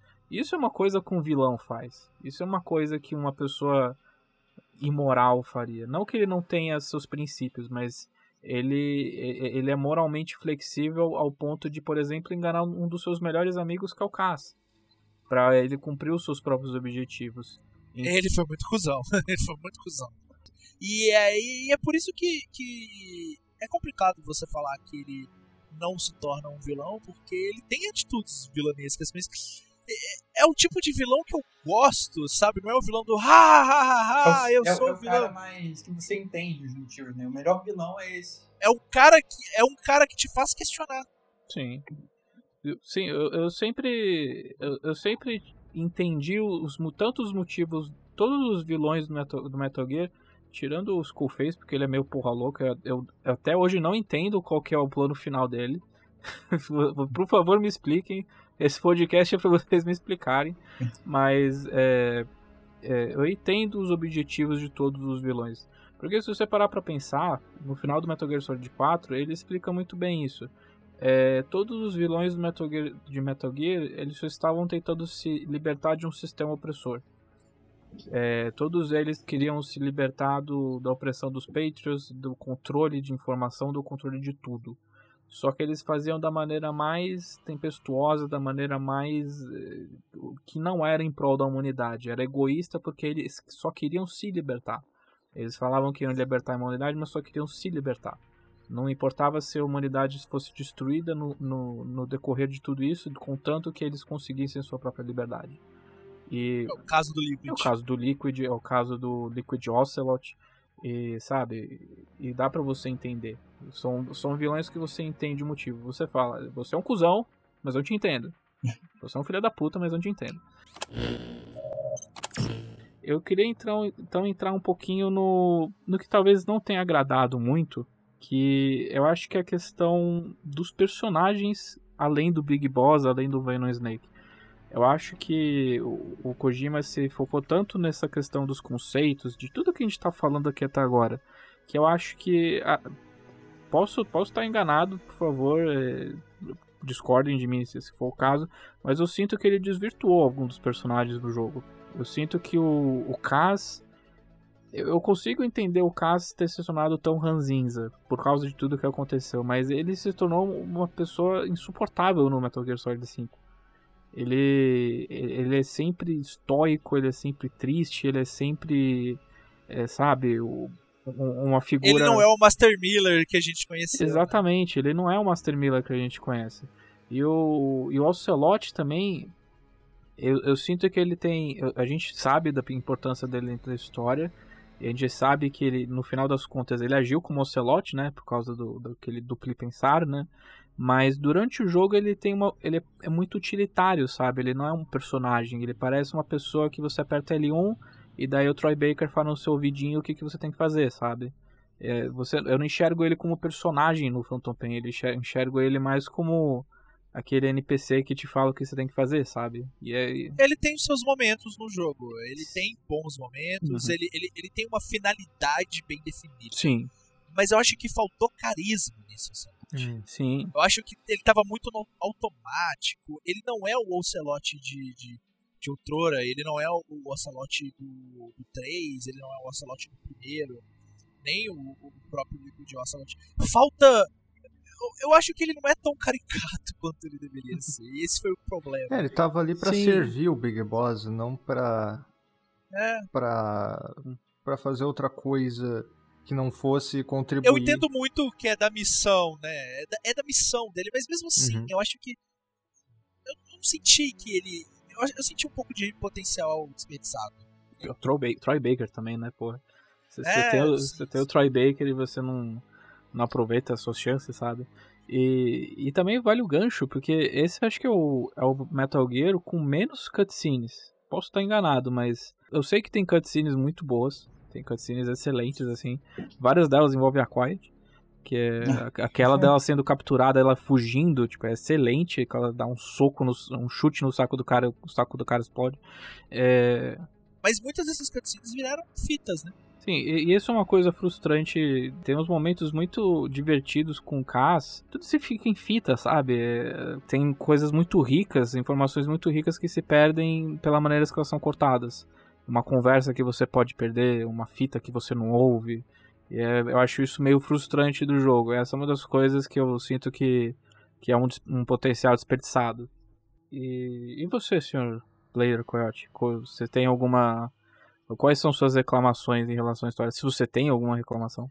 É, ah, sobre as fitas, ah, uma coisa assim, ah, tem pontos da, da história que realmente o encontro do, do Zero, os encontros do Zero, no caso, com os personagens que, que só é liberado depois que fizeram o jogo mesmo, ah, eu acho que deveria ter cutscene, velho, porque tava todo mundo esperando pra ver o Zero na, nessa época, sabe? Ah, em cutscene e infelizmente só foi por fita. Tinha, tinha diálogo dele no trailer, sabe? Aí a gente pensava que ia ter a participação dele ali, aparecendo de fato, mas ficou só na fita. Tem algumas coisas assim que, que eu acho que deveria ter ficado em fita mesmo, tipo explicações uh, dos parasitas uh, e coisas mais complexas, sabe? Eu acho que isso aí foi legal ter ficado em, em fita. Que inclusive eu acho que, que era uma coisa que eu acho que o Death Stranding deveria ter feito de alguns conceitos assim uh, do jogo, uh, por exemplo, científicos, uh, claro, ficcionais do jogo, da lore mesmo, deixar em, em algum log assim de áudio ou uma fita mesmo que seja, um arquivo de áudio para explicar e não necessariamente afetar na narrativa central ali. Mas são coisas assim específicas, mas tem coisas como é, isso que eu falei do Zero Uh, outras coisas mesmo do, do Skullface com, com os outros personagens. Deveria ter sido cutscene, eu também acho que deveria ter sido, porque uh, a, enriqueceria, uh, iria enriquecer mais a, a, a, narrativa do jogo, a história do jogo, porque, querendo ou não, assim, a, as fitas, apesar de delas serem obrigatórias em certo ponto para prosseguir, elas são uma, uma coisa secundária, querendo ou não. Sim. Com certeza. E, e, e, daí eu queria então já pedir para vocês me ajudarem. É, qual que é do Skullface? Porque então eu já vou aproveitar. Ah, é complicado, né? Eu vou aproveitar. É complicado. É complicado. Eu vou aproveitar só para contextualizar, porque a gente entrou no início do Phantom Pain, mas a gente foi dando zigue-zague. Uhum. Mas o grande plano do, do Skullface, além de fuder com o Big Boss e com a Cypher, é dele, é dele criar uma é dele armamentizar o aspecto linguístico do mundo. Ele, uhum. a gente está falando várias vezes de parasita, parasita, parasita, parasita. Ele conseguiu, junto com o Cold Talker, criar um, um parasita que ele consegue ter uma capacidade destrutiva das pessoas que falam uma língua específica. Você pode ensinar esse parasita a destruir os órgãos, o, todo, uhum. todo o interior da pessoa se você ensinar uma língua específica. E você descobre isso ao longo do jogo, seja por conversa de soldados, uma cutscene que você vai a um laboratório que ele está criando esses parasitas e, e, que daí ele cria, ele vai criar um parasita para inglês. E inglês é a língua franca, né? É a língua que praticamente o mundo inteiro sabe pelo menos algumas palavras. E a, o grande plano dele é acabar com essa língua franca e ele criar, nas palavras dele, é, uma nova língua que é a língua da retaliação e da violência. Basicamente, não vai existir a comunicação, vai existir apenas o conflito entre as pessoas. Isso é algo que eu nunca entendi direito. Uhum. Eu tô eu tô produzindo eu tô produzindo um vídeo específico sobre esse negócio de parasita, porque chegou cinco anos do jogo, daí eu resolvi fazer alguma coisa. Mas uh, a questão dos parasitas, assim, primeiramente o, o, o Cold Talker, ele, ele, ele aceitou ajudar o Skullface porque ele tinha um ódio pela língua inglesa, porque o, o Cold Talker, ele é um nativo americano. Ele veio de tribos americanas e ele não falava inglês. Mas aí, certa vez, um, um uma, um cara, eu não lembro o que, da, do governo, que chegou na casa dele, levou ele, tirou ele da família dele e colocou ele no internato para nativos. E, e lá ele recebeu o nome de George e ele teve que aprender inglês. E, e, fizeram ele abandonar toda, toda a cultura que ele tinha antes. Só que depois ele conseguiu recuperar, né, com, com todas as outras coisas que ele fez. Aí por isso que ele ajudou o Skullface. Só que o Skullface, ele, ele Assim, eu, eu não falo com plena certeza que, que eu entendo certamente o plano do Skullface, mas a princípio, assim, ele quer. Ele quer basicamente tirar a língua inglesa para ele, ele poder ter um, um, monopólio sobre, sobre as armas nucleares através daquela arquia metálica. Ele colocaria essa arquia metálica nas armas nucleares que ele, que ele vendesse porque através dela, da arca metálica, ele poderia controlar essas armas e ele criaria uma espécie de monopólio, porque se caso alguém fosse se voltar contra ele, ele poderia controlar essas armas e ferrar com a pessoa que queria ferrar com ele, entende? É, É uma, é uma coisa que é, eu tenho que estu- estudar um pouquinho mais pra entender. Eu não sei se o Gusta sabe bem como é que era o plano do Skullface, porque eu não lembro mesmo de cabeça, assim, de, de tudo como é que era o plano dele, porque faz tempo que eu joguei, né? o que eu entendi é que ele queria ter todo esse controle bélico, mas também um controle comunicacional. A, a, a- os Patriots, eles têm esse controle comunicacional, eles estão observando tudo, eles estão vendo tudo, e através da comunicação, eles estão moldando o mundo a Ah, bel é, prazer. eu lembrei. Eles, eles, eles escolhem a- a- os conflitos que vão acontecer, por que É claro, né? acontecer. O, o inglês é a, é a língua que os Patriots queriam ah, colocar como dominante, por isso que ele tá combatendo o inglês. Dominante. Eu lembrei. Exatamente, porque ele se sentia. é, é, ele também se sentiu traído pelos Patriots. Então, ele queria. Além dele querer combater é, é, é, é, os Patriots, ele, ele queria fazer exatamente como os Patriots. O sonho dos Patriots era, através desse controle comunicacional, dominar o mundo e, as ações e como o curso desse mundo seguia, através do- do- dos desejos e, e do que eles entendiam como ideal. Sim, porque se você parar pra pensar, no contexto geral do, do que aconteceu na história até o momento, o Skullface era o fantasma do Big Boss. Uhum. O Skullface, ele era, ele era a sombra do Big Boss, que limpava to- toda a caquinha que o Big Boss fazia. E, e eu, eu, eu acho que eu consigo entender que ele tem um misto de admira- admiração, mas ao mesmo tempo desprezo. Porque, querendo ou não, quem se tornou o, o soldado lendário foi o Big Boss. Quem foi clonado foi o Big Boss, não foi o. Sim, ele é. ele realmente é uma sombra meio. um anti-Big Boss, porque ele tem uma aparência toda apodrecida, de queimadura, e ele, né. O Big Boss, ele. Mesmo o Venom Snake, né? Mas o Venom Snake é praticamente igual ao Big Boss. Ele é todo musculoso, ele é todo. é, ele tem um vigor físico, enquanto o Skullface ele é um, uma mais mental, sabe? Ele é. Ele, ele é mais nos É, uma, esquemas uma e tudo mais. que a gente.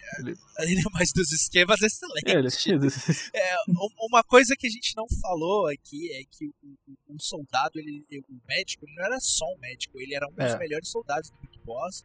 Ele era um, um- um gênio ali de combate, ele era um dos, do- dos aprendizes dele ali com maior potencial. Então, o, o fato dele não ser o Big Boss em campo de, de batalha não é tão perceptível justamente porque ele é muito talentoso e ele era um do- dos, dos grandes potenciais ali dentro do, do exército particular dele, ali da milícia dele. Além da, daquelas deixas que acabam acontecendo dentro do jogo, por exemplo, uma ou outra pessoa olhar ele assim meio estranho, pô, você tá diferente, alguma coisa assim, né? Que tem o, o Acontece. pai lá do. Esqueci o nome dele, o pai da Otaka. Ele. O Kiwi. É, ele não tem uma cena que ele, ele olha assim meio torto, vê que tá diferente e Aham. tal. O próprio caso. o próprio É, caso. o, principal indício ah, é quando o Snake ele chega lá pra, pra resgatar o Huey mesmo e tá lá o, o, o pod, o robô lá, a inteligência artificial da The Boss. Aí ela, ela olha pra ele e pergunta: Jack? Não, não é você, sabe? Daí Sim. tá na nossa, na nossa cara ali ela dizendo que não é, mas a gente nem. Nem percebe muito bem. Até pode perceber. Eu não percebi na época porque, sei lá, eu era pequeno e. A gente tava, a gente tava imerso no jogo também. E, É, não dá pra dizer eu- também que simplesmente foi um susto. Nossa, ninguém tava esperando um plot twist totalmente, não. Tava dentro do jogo ali, tava de certa forma, tava dando, uma, dando a entender isso, né? É, e tinha outra coisa também, Sim. quando o Big Boss ele, ele fuma aquele charuto do, do Cold Talker, ele dá uma tossida como se ele nunca tivesse fumado nada. Porque E, o, e ele usa um o- cigarro o eletrônico. cigarro né? que ele fuma é, é eletrônico, né? Não é de verdade. Cara, pra quem não fuma, a primeira tragada é um lixo, cara. O cara devia ter cuspido ruim. Mas tem outra coisa que indica que o, que o Venom Snake não é o Big Boss, que é muito mais explícito, que é o exame de DNA com Liquid. Aham. Que você fica muito confuso, porque, porque eles resgatam ele, eles começam a ter uma suspeita de que ele era parte do Les, Les Elephants Terribles, que é o projeto de clonagem lá do, do Big Boss. Desculpa se eu estraguei o francês. é, e daí, quando eles fazem o exame, deu negativo. E daí você fica. Tá, o meu primeiro pensamento foi: esse não é o Liquid. Nunca me passou na cabeça que esse não era o, o Big Boss. E daí, quando você começa a ver tudo em retrospectiva, faz muito sentido. Ele tava te dando essas dicas o tempo todo. Que esse não é o, o Big Boss. Mas, assim, a, a Quiet também aparece ali depois já no The Phantom Pain.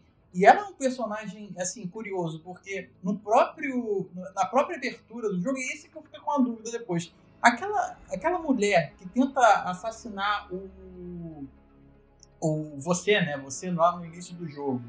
Ela me lembra muito a Quiet. Ela é a Quiet, já que a gente tá largando spoiler aqui à vontade? Então, é a, é a Quiet, só que ela é a Quiet antes de ser a Quiet. Ela. Se você, não sei se você chegou a ver, mas durante esse confronto no hospital, a Quiet ela tentou matar o, o Venom Snake, né? Mas o Big Boss impede e em um certo momento desse, desse, desse embate, ele joga um pro, produto químico na Quiet que ela pega fogo. Sim. E ela se joga da janela. E, e a impressão que você tem é que, né? Já- Adeus Quiet, nunca ouvi Já falar. foi. Mas ela volta, é, ela passa por um tratamento, se não me engano, acho que dos próprios parasitas do, do Cold Talker, que faz que confere a ela poderes. Assim, ela te- tem uns, realmente os poderes, assim, ela consegue ficar invisível e tudo mais. E daí um contraponto para para essas novas habilidades é que é que ela precisa Cara, é muito bizarro esse negócio do Kojima. Mas ela precisa se alimentar pela pele. Ela, ela precisa se alimentar pela pele e, e precisa respirar pela pele. E essa é a justificativa que o Kojima quer muito que a gente acredite do porquê que ela anda de biquíni por aí. Porque é foda, porque a roupa da Quiet no hospital era legal. Eu gostava. Se, se ela usasse essa roupa o, jogo inteiro, era uma roupa meio paramilitar, assim, Black Ops, eu achava, lembrava um pouquinho a Sniper Wolf. Tem uma cutscene na chuva que. Ah, ai meu Eu Deus. já vi essa cutscene cringe. mudando os, as Ah. O Kojima. É muito bom. É, é, é, não, mudando as skins é muito, muito boa. O, o Kojima, assim, eu adoro ele, mas tem umas manias dele que. Ai, cara, ele tem 57 anos de idade, ele tem mais 16. É isso que fode, sabe? Porque eu gosto da relação dos dois. Eu gosto desse desse chove não molha, de- sem trocadilho por causa dessa cutscene. Mas é, é, é essas cojimices dele, essas cojimices do mal dele, que, por exemplo, a Quiet fica olhando pra você e você consegue ver o decote. E daí, dentro do helicóptero, ela, ela fica, sei lá, em posições sugestivas que você pode dar zoom pra ver a bunda dela. Sabe, você não precisava disso. Eu, eu, eu trocaria essa cena da chuva e essas cenas do helicóptero pra porra de uma conversa entre eles. Realmente uma interação entre os dois. Porque é muito. Porque o próprio Venom Snake é quase mudo e a Quiet literalmente não fala nada durante o jogo. Só nas cenas finais. Então são dois mudos interagindo entre si. Sabe? E, e você consegue criar um bonding, né? Você consegue criar um. Tem um nível assim de intimidade que você cria com todos os seus companions. E quanto maior essa, esse nível de intimidade com a Quiet, mais sugestivas são as posições que ela fica com você. Como se ela, tipo, estivesse flertando silenciosamente com você. Mas do jeito que eu falo não parece tão ruim, mas eh, durante. Quando você vê, é, é muito Kojimice. É, a- é o pior tipo de Kojimice, sabe? Caraca, Kojima é muito é, coringa, é, bicho, sexo, né? KKKK sexo, é, exatamente. É, ele, ele, sei, cara, eu acho que ele acha engraçado. A a cena da chuva é imperdoável. A cena da chuva é. Eu não, eu não, eu não vou defender. Não tenho, não tenho o que defender. Mas não é uma, uma, uma marca, mais ou menos, da série? Porque, por exemplo, a Sniper Wolf, por exemplo, ela não tem puta decote também? Sei lá, talvez ele tenha tentado colocar. ah, não tô defendendo, longe de mim. Mas, sei lá, botar uma característica que ele sempre coloca no jogo, botando uma modelo ali, botando uma mulher sensual pra contrabalancear ali com um herói. É, eu respondendo a sua pergunta, Diogo, eu acho que existe umas Kojimices do mal, assim, em todos os jogos. Mas aí depende muito. O nível, assim, depende da opinião da pessoa. Por exemplo, tem gente que não gosta da Eva. Não porque ela é um personagem ruim, mas porque ela é hipersexualizada. Eu, por um lado, eu como homem branco hétero, eu considero isso, é, eu considero ela ser do jeito que ela é, que ela usa a sensualidade dela para missão. Ela, ela literalmente consegue o que ela quer usando essa sensualidade. Ela seduz o Big Boss para conseguir lá o, o Philosopher's Legacy e consegue cumprir sua missão, como todo filme de espião, assim. Uhum. A Sniper Wolf que mencionaram também, ela também tem um lado sedutor, ela também tem um lado de que ela sempre fala que ela se apaixona pela sua. Ela pode se apaixonar pela sua presa e tudo mais. Tem um aspecto meio de flerte, assim, mesmo, mesmo ela sendo uma antagonista. O caso da Quiet é que é extremamente gratuito, sabe? Eu não tô nem defendendo o caso da Eva e do, da Sniper Wolf. Quem acha que é forçado, eu não, eu não tiro a razão. Mas a, a Quiet não tem como defender. Não tem. É, é, parece justificativa de, de hentai. Assim, ela tem que ficar pelada porque é. ela respira pela pele. Isso é justificativa de hentai. É, é coisa de. É, é, muito aquém do que o Kojima é capaz de fazer, sabe? E, daí... e, nem é, e nem é uma crítica social foda do Kojima. Ele só fez quis, é, e daí ele fala, ai, mas é porque é fácil de fazer cosplay. Realmente é fácil de fazer cosplay. Você coloca um cinto, um biquíni e pronto, você é Quiet. Quando o Kojima tava na BGS 2017, o que mais tinha era cosplay de Quiet. Porra. ele deve ter ficado. Meu trabalho foi bem feito aqui. As fotos dele cercado de Quiet, ele só fazendo joinha. Ai, filha da puta. Mas, mas, é, mas é isso, eu vejo a Quiet como várias coisas desse jogo como potencial desperdiçado. Metal Gear Solid 5 é ou não é um jogo incompleto?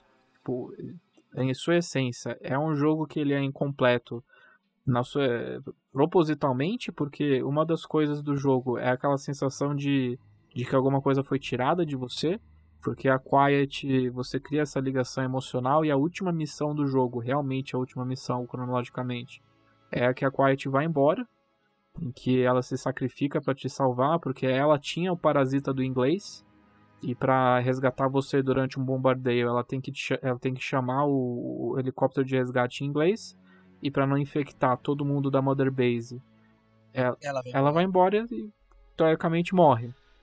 E mas aí você tem aquela sensação de, de coisas incompletas no jogo em si.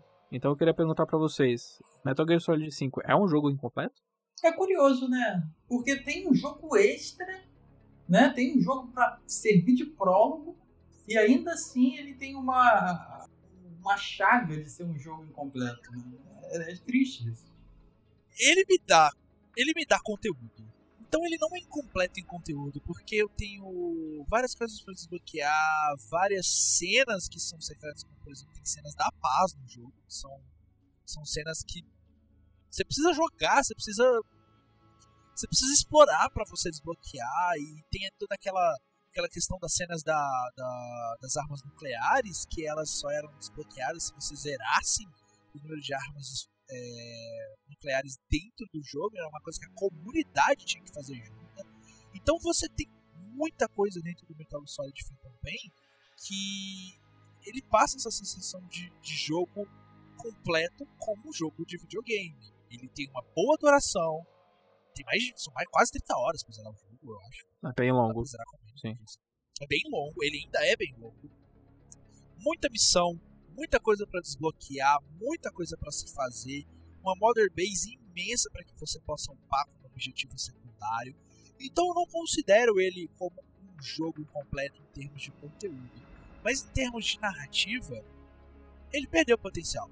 Ele, ele, ele, é incompleto. A gente sabe que ele é incompleto nesse sentido. A gente sabe que o Kojima queria mais para esse jogo. A gente sabe que ele queria colocar mais coisas ali. Então, sim, de certa forma, ele é incompleto, mas eu, de forma alguma, eu diria que uma pessoa que está investindo o tempo dela no Phantom Pain está investindo o tempo dela num jogo que não vai dar retorno para ela. Ele vai dar retorno. Olha, eu, eu concordo praticamente com tudo, mas eu, eu, eu acompanhei recentemente pessoas de comuni da comunidade de Metal Gear E, e também aparecia entrevistas assim, porque a Konami é uma empresa muito fechada, é foda. Então, muito raramente você tem pessoas falando sobre os projetos que eles estão envolvidos e tudo mais, principalmente pessoas que estavam envolvidas com o Kojima, porque o Kojima virou persona não grata dentro da empresa. E, mas tinha entrevistas de, por exemplo, produtores do Metal Gear Solid 5 em que eles falavam que não, o Metal Gear Solid 5 foi terminado do jeito que ele deveria ser. Em que coisas que foram cortadas são coisas que, por exemplo, você termina um jogo e você descobre que tinham coisas extras ali que eles não inseriram, que faz parte de qualquer jogo. Só que eu acho que a temática do jogo, do jogo em que de, dessa dor fantasma, dessa dessa temática de alguma coisa que é tirada de você e você sente que está faltando, eu acho que isso potencializou essa narrativa entre as pessoas de que de, de que o jogo está incompleto, de que a Konami foi a malvada da história. E eu, eu não tiro a razão de que realmente a Konami foi filha da puta no processo, porque a Konami estava passando por um processo de trocar de chefia, é, trocando foco para coisas de produções mais mobile, mais baratas, que dão mais lucro, e não esses jogos gigantescos do Kojima que demoram 5 ou 6 anos para serem feitos. Mas eu acho que as pessoas se apaixonam demais pela ideia de que o Kojima nunca erra. Eu acho que Phantom Pain foi feito para você se sentir incompleto. Eu acho que tudo que a gente conversou aqui de, dessa, de falar sobre dores fantasmas, de, de coisas que são tiradas muito precocemente, querendo ou não, o vilão do jogo morre na metade do jogo. Eu acho que essas coisas são propositais do Kojima. Mas eu sinto que realmente que houve uma gestão meio megalomaníaca do, do, do Kojima, sabe? Então é, é de novo, é Kojimices que vem pro mal. E eu acho que Metal Gear Solid 5 foi o jogo mais prejudicado por essa megalomania dele. Mas eu não acho que é um jogo incompleto. Eu acho que é um jogo que foi feito do jeito que ele deveria ser, mas o que ele é não necessariamente é perfeito. Mas é nisso que ele é bom, ele ele ele arrisca. E nem sempre os riscos vão valer a pena, nem sempre esses riscos do Kojima vão resultar em boas ideias. Mas o fato dele arriscar essas ideias e não tentar sair da zona de conforto dele é que fazem os jogos dele serem o que são. Então, nesse processo, o Kojima ele é um criador, ele é um artista, ele vai errar, cara, artistas erram. Mas eu, eu tô feliz, eu tô feliz com o, o Phantom Pain, pra mim, por mais que tenha, tenha sido uma despedida um pouco melancólica, agridoce. eu queria mais dela. É, agridoce, eu queria mais dela, mas ainda é um jogo muito bom, um jogo que eu tive bons momentos e coloco facilmente entre os melhores da geração até, então é... ele tem muito mais qualidade do que defeitos. Sim, eu acho que acho que o mundo tem mais a ganhar com Phantom Pain do que sem Phantom Pain. Ah, porra, com certeza, com certeza. E é um jogo que influenciou muito o que veio depois também. Sim. Tipo o Survive. Não, é. que desgraça. Mas é isso, gente. É muito, bom falar de Metal Gear e eu tava realmente ansioso para falar de Phantom Pain já faz um bom tempo. Mas, senhor Blader, é, por favor, fala aí pra galera um pouquinho do seu trampo, vende aí o seu peixe pro, pro pessoal que ouve o nosso podcast. Uh, co como eu já falei, né, o principal que eu faço é, é meu canal no YouTube, mas uh, se você quiser acessar lá, ele é bem autoexplicativo o, o que, o que, como funciona o canal mas eu faço vídeos combinando história, ciência e outros assuntos com videogame, então tem conteúdo lá de Metal Gear falando da, da guerra do Afeganistão, do Metal Gear Solid 5 especificamente. Também tem de outros jogos da série, como Metal Gear Rising uh, e Ciência também. Uh, eu pretendo fazer mais vídeos de Metal Gear, com certeza, porque é uma franquia que tem muito conteúdo uh, cultural, assim, rico, né, pra, para se fazer. Uh, e, claro, também faço análises e, de, de vários jogos também. E, e é isso, não tem muito o que dizer. Mas muito obrigado aí por terem me chamado para conversar sobre o Metal Gear Solid 5. É, youtube.com, como qual é o canal? youtube.com é Blader, Blader Coyote mesmo, como, como se escreve? É Blader Coyote, só que o Coyote é com K, Y e 2T. É bem peculiar o nome.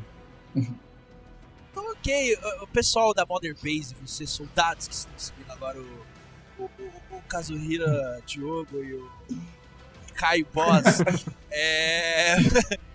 Você, vocês podem me encontrar aí no Twitter no arroba amigo682. Eu costumo falar sobre videogames no Splitcast, que é o podcast que eu tenho aí com o Daniel e a Thaís e novidades que virão.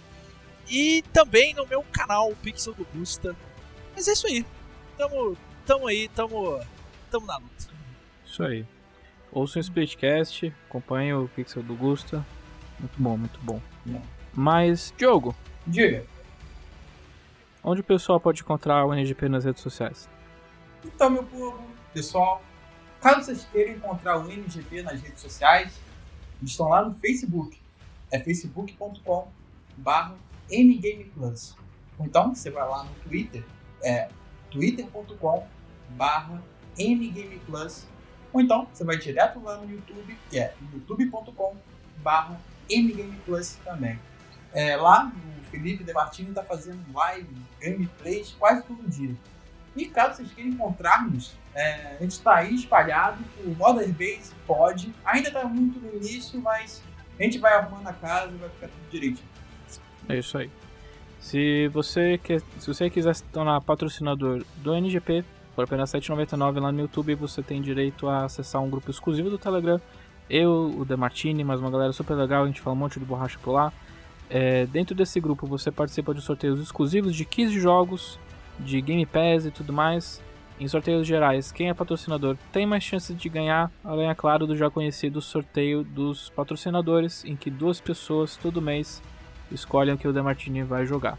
Nesse instante agora que a gente está gravando, o Demartini está jogando Super Mario World, que é, se não me engano é o pedido da Ana. Olha aí. Então, se você quiser mandar o, o que o que o Demartini vai jogar, se torne um patrocinador. É, Metal Gear Survive. é o. Ó, ó, não dá, não dá ideia. Mas é isso, gente. Sigam o NGP, sigam o Splitcast, sigam o Mother Base. Fiquem ligados aí que tem muita novidade vindo por aí. Mas a gente, a gente vai ficando por aqui. Esse foi mais um Mother Base. Fiquem bem. Até a próxima e tchau, tchau. Valeu todo Tchau, mundo tchau. aí. Falou. Tchau. Te dar um tchau final.